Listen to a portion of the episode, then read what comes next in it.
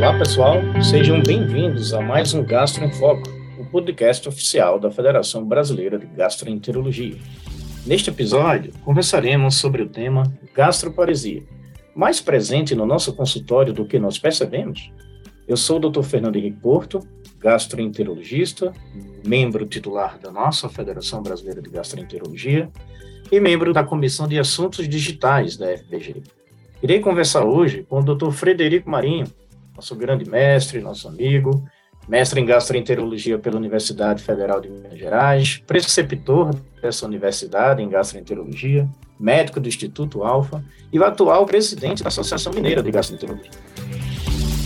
Frederico Marinho, amigo. Então, em primeiro lugar, muito obrigado por aceitar o nosso convite e gravar esse podcast. É, como o próprio tema fala especificamente com relação à gastroparesia, Frederico, é, na prática, a gente não ouve tanto a gente falar sobre esse diagnóstico estabelecido pelos nossos amigos, colegas, no nosso dia a dia, dos nossos consultórios. Mas a gasparesia, ela é mais presente na realidade do que a gente percebe no nosso consultório, doutor Frederico. Muito obrigado pelo seu, pela sua presença hoje. Querido Fernando, eu que agradeço fazer essa dobradinha aqui com você, diminui nossa distância, né? Quero iniciar fazendo um agradecimento especial à FBG, principalmente à FAPEG, agradecer aí na pessoa da doutora Roberta Almeida pelo convite, né? Se eu tiver que dizer com uma palavra, a palavra é sim, né? É, a epidemiologia é, na gastroparesia, a gente vê nos trabalhos é, alguns números variados, né? Para tentar responder essa pergunta, eu escolhi um estudo muito interessante, um estudo populacional, com 10 anos de segmento é, e amostra ajustada para a idade. Foi publicado na Gastroenterologia 2009 e que ele mostra que a incidência para homens é de 2,4 para 100 mil habitantes e para mulher de 9,8 casos por 100 mil habitantes. E a prevalência, 9,6 casos por 100 mil habitantes, e para homem e para mulher, 37,8 casos por 100 mil habitantes. Um outro estudo também, publicado em 2012, na Journal Gastroenterology Motility, é, ele estima que 1,8% dos pacientes com sintomas típicos são portadores de gasparesia. Porém, somente 0,2% são diagnosticados, né? A gastroparesia é uma síndrome, né? Sendo síndrome, ela se manifesta por sinal e sintoma, que é caracterizada pelo retardo do esvaziamento gástrico na ausência de obstrução mecânica do estômago, né?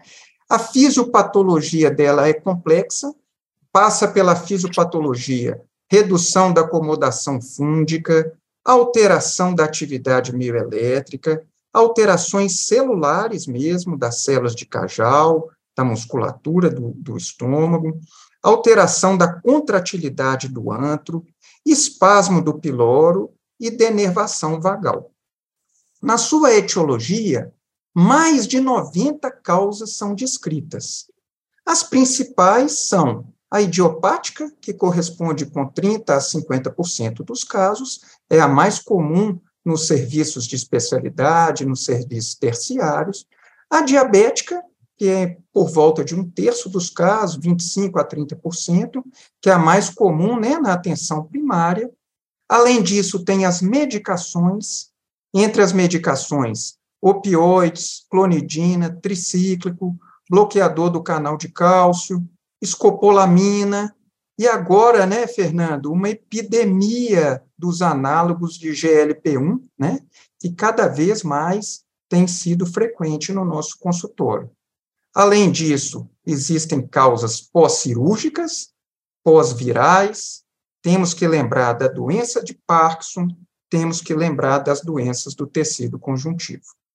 É muito interessante, principalmente com relação às causas da gastroparesia, hoje cada vez mais deve estar aumentando, sim. Tem que ser, sim, realidade em nosso consultório, a gente raciocinar na gastro, é, raciocinar sobre gastroparesia, você citando uma das causas que está cada vez mais crescente no consumo né, da população, que é o análogo do GLP-1. Então, a gente, inclusive, o análogo de GLP-1, o que faz perder peso, uma das causas justamente é a indução da gastroparesia, que vai diminuir então, a vontade de comer, né? Outra coisa importante que a gente tem que perceber no nosso dia a dia, quando você falou aí sobre causa cirúrgica, né, com lesão vagal, que são cirurgias relativamente comuns no nosso dia a dia, né? A própria lesão vagal que possa acontecer na, na gastroplastia bariátrica, na duplicatura, cirurgia do refluxo. Né? Então, a partir do momento no pós-operatório destes pacientes com essas cirurgias comuns, esses pacientes começarem a ter um quadro clínico muito sugestivo de gastroparesia, a gente pensar nesse diagnóstico e não apenas ali um desconforto pós-operatório, né? Doutor Frederico, fale um pouco para a gente sobre as características clínicas desta síndrome da gastroparesia. Amigo Fernando, não existe nenhum sinal, nenhum sintoma que seja específico. A gente tem que estar sempre atento na suspeita clínica. Os principais sintomas que nos fazem pensar são, primeiro lugar, náusea, segundo lugar, dor abdominal, terceiro lugar, vômito. Pode estar presente distensão, pode estar presente a doença do refluxo, mas principalmente aquela náusea e aquela dor abdominal recorrente nas consultas nos faz pensar, né? Para a gente fazer o diagnóstico, a gente precisa descartar a obstrução. Então, fica sempre indicado a presença de uma endoscopia digestiva alta. E muitas vezes considerar até mesmo uma enterotomografia ou uma enteroressonância, né, para descartar uma obstrução mecânica um pouco mais à frente é, do que o piloro, certo? O padrão ouro para o diagnóstico é mostrar o retardo no esvaziamento. O principal exame é a cintilografia de esvaziamento gástrico, marcada com tecnésio. Né? Existem métodos alternativos. A gente pode usar o teste respiratório com o ácido octanoico, marcado com carbono 13, né? Marcado também a espirulina com carbono 13. O ácido octanoico nós temos aqui na Faculdade de Medicina, mas só como projeto de pesquisa, não temos na nossa prática aqui em Minas Gerais, né? E a gente vê também o estudo da motilina, eh, da motilidade por cápsula, tá certo? A cintilografia, que é o padrão ouro, ela mostra, ela mostra uma retenção gástrica patológica quando, no tempo de duas horas, mais de 60% ainda está presente no estômago, né? uma, uma quantidade maior do que 60%. Quando é, completa quatro horas, é uma quantidade maior do que 10%. Esses são dois parâmetros muito importantes da cintilografia, embora a maioria dos exames não complete as quatro horas. A gente costuma ver com frequência é utilizar o T meio, ou valor de T 50%. Isso não é muito, é, muito aceito na literatura, é um, é um marcador, assim, um pouco mais frágil, mas na prática ele é muito comum. É, o que eles costumam utilizar é 67 minutos, com desvio padrão de 23, dando um total de 90 minutos de T meio, em alguns lugares podendo chegar até a 100 minutos, tá? O diagnóstico diferencial inclui a dispepsia funcional com predomínio desconforto, a bulimia, a síndrome da ruminação, a síndrome dos vômitos cíclicos e a hiperêmese associada ao uso de canabinoide, né? Esses a gente encontra com facilidade nos critérios de Roma 4, tá? Para tentar classificar, é muito importante a classificação da gastroparesia que nos ajuda no tratamento. A gente classifica em leve, moderado e grave.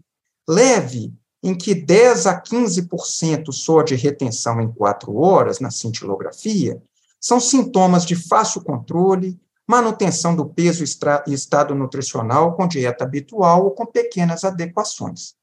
O moderado que tem de 15% a 35% de retenção em quatro horas, mostra sintomas moderados com controle parcial com as medicações. O indivíduo mantém o estado nutricional, porém às custas de, de dieta e de mudança de hábitos de vida.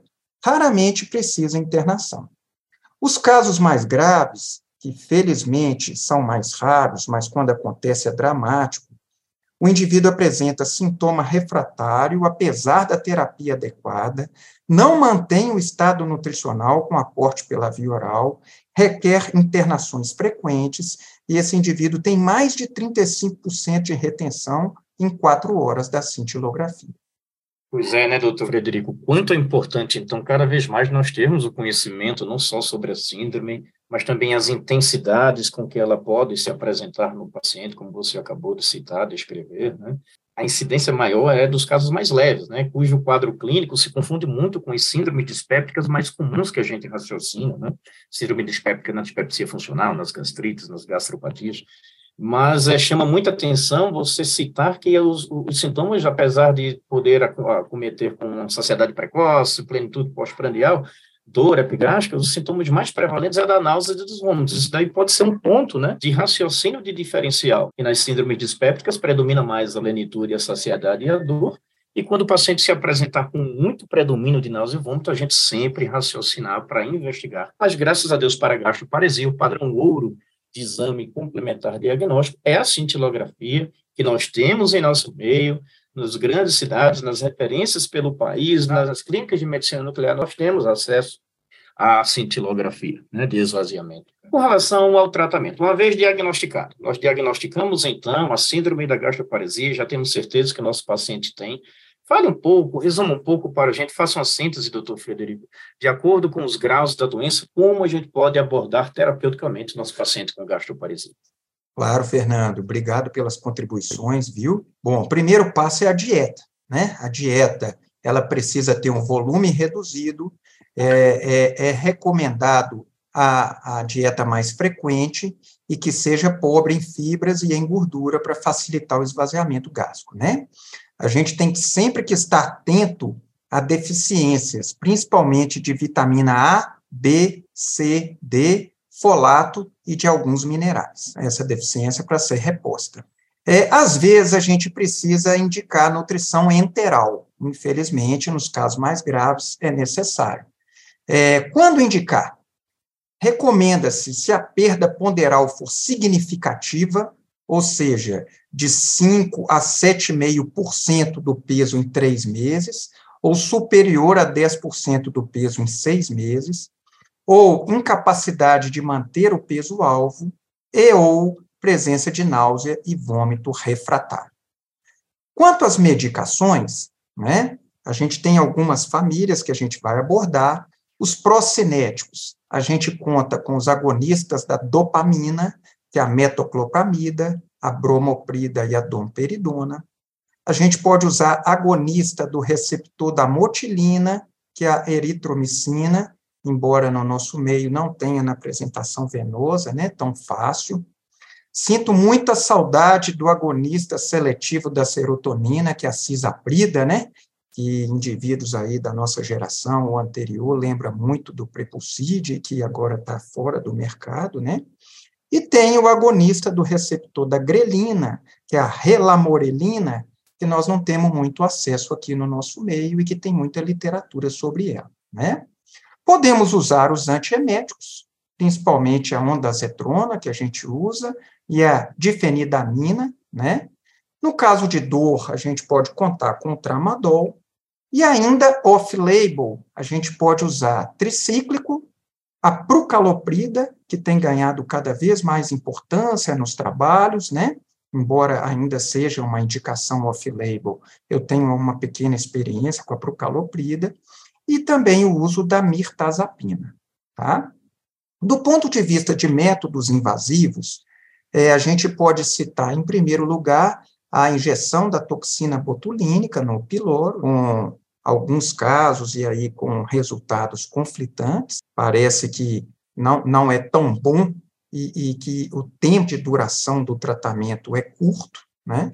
É, a gente pode utilizar o endoflip, o endoflip não é muito comum no nosso meio, a gente vê mais na literatura, ele é útil na avaliação da fisiologia do piloro, ele avalia a pressão, o diâmetro, a extensão, a distensibilidade do piloro, ajuda na identificação do paciente que irá se beneficiar da terapia relacionada ao piloro.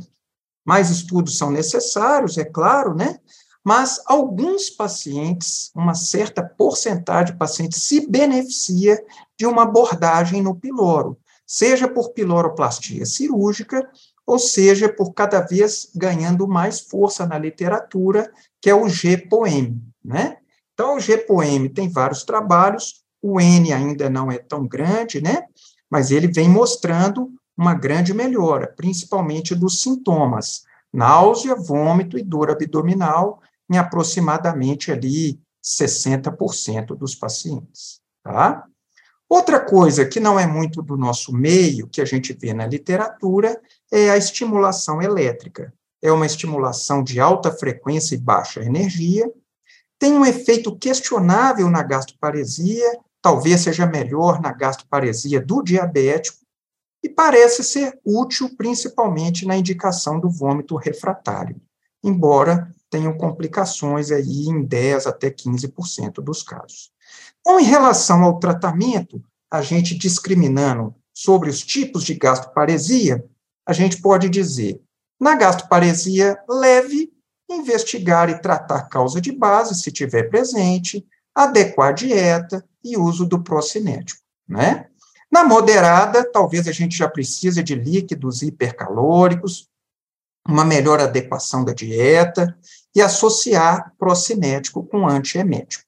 E nos casos graves, aí talvez a gente tenha que avaliar uma nutrição enteral, procinético endovenoso e talvez ponderar métodos invasivos que cada vez mais ganham é, valor na literatura. Excelente síntese aí sobre o tratamento, doutor Frederico, da gastroparesia em seus diversos graus, né? Uma situação bem pontual agora aqui com relação à nossa prática clínica. Acreditamos que nossos amigos e colegas estão bem é, é, interagidos com relação ao papel né, da domperidona, o papel dos antieméticos nos quadros mais comuns da gastroparesia. Você citou a, o agonista 5-HT4 para o caloprida. Em situações em que há uma refratariedade, possivelmente, né, à domperidona, aos antieméticos, de uma melhora clínica, você falou que tem alguns casos, é, você tem uma, um bom otimismo com relação à procaloprida, em que situação usá-la? Exatamente na refratariedade ao tratamento com a domperidona, você usa a procaloprida, e os casos que você teve, tiveram bons resultados com, esta, com esta droga, com esta alternativa? Fernando, é, a gente tem que reafirmar que é off-label, né? Que, embora na literatura ainda não, não é uma coisa consagrada, né?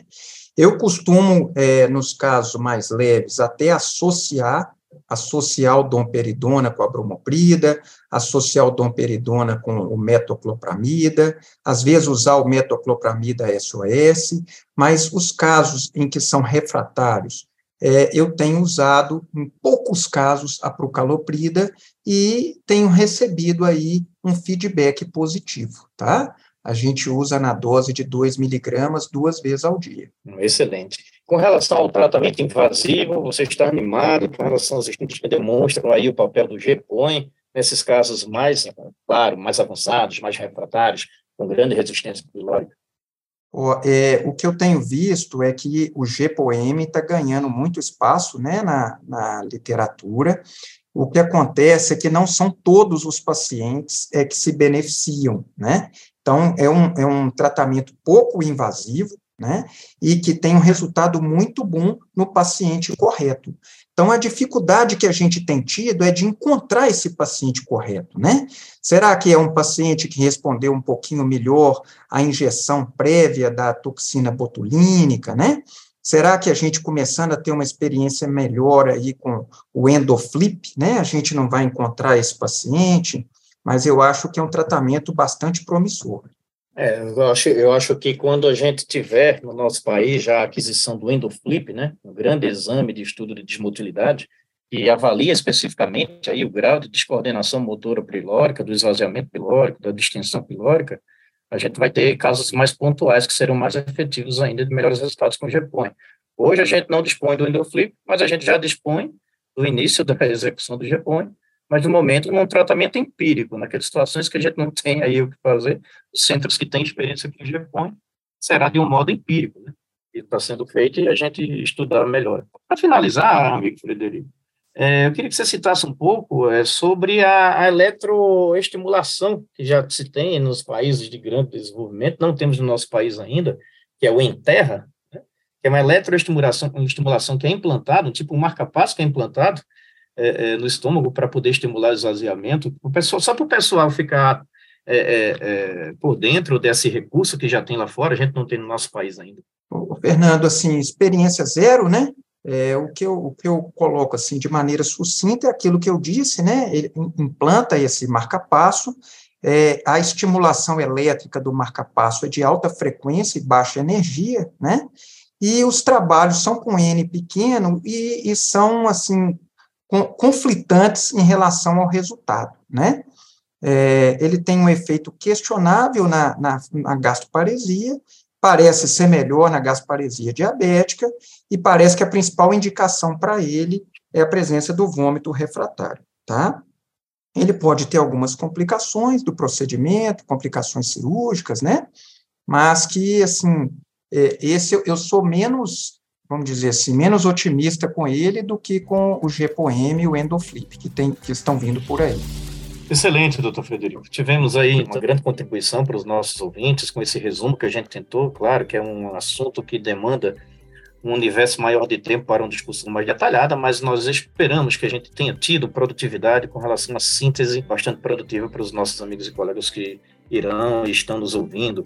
E eu quero então agradecer muito a sua disponibilidade, a sua presença, seu entusiasmo em nos ajudar com sua excelente experiência no assunto. Eu queria terminar, viu, Fernando, fazendo assim rápidas conclusões. Primeiro que a gastroparesia é uma desordem neuromuscular de fisiopatologia complexa. Ela deve ser considerada em pacientes com sintomas dispépticos, principalmente associados a náusea e vômito, igual você levantou. E apesar de novas medicações e terapias intervencionistas, o controle sintomático ainda consiste um desafio e tem bastante impacto na qualidade de vida do paciente. Eu que agradeço realmente o convite e espero ter contribuído um pouquinho aí com vocês. Excelentes considerações finais, doutor Frederico Marinho. Nós que agradecemos muito aí sua presença, sua disponibilidade, seu entusiasmo em nos ajudar com esse excelente bate-papo, com a sua experiência sobre o assunto. Para você, pessoal, que está nos ouvindo, espero que tenha sido de bastante proveito. Muito obrigado. Vocês acabaram de ouvir mais um episódio do programa Gastro em Foco, o podcast oficial da Federação Brasileira de Gastroenterologia. Todas as edições, inclusive esta, estão disponíveis no site www.fbg.org.br e também nas principais plataformas de streaming. Nos encontramos no próximo episódio. Até lá, pessoal. Apsen, o cuidado que transforma. Conheça o Quintal Apsen, um portal exclusivo para profissionais da saúde.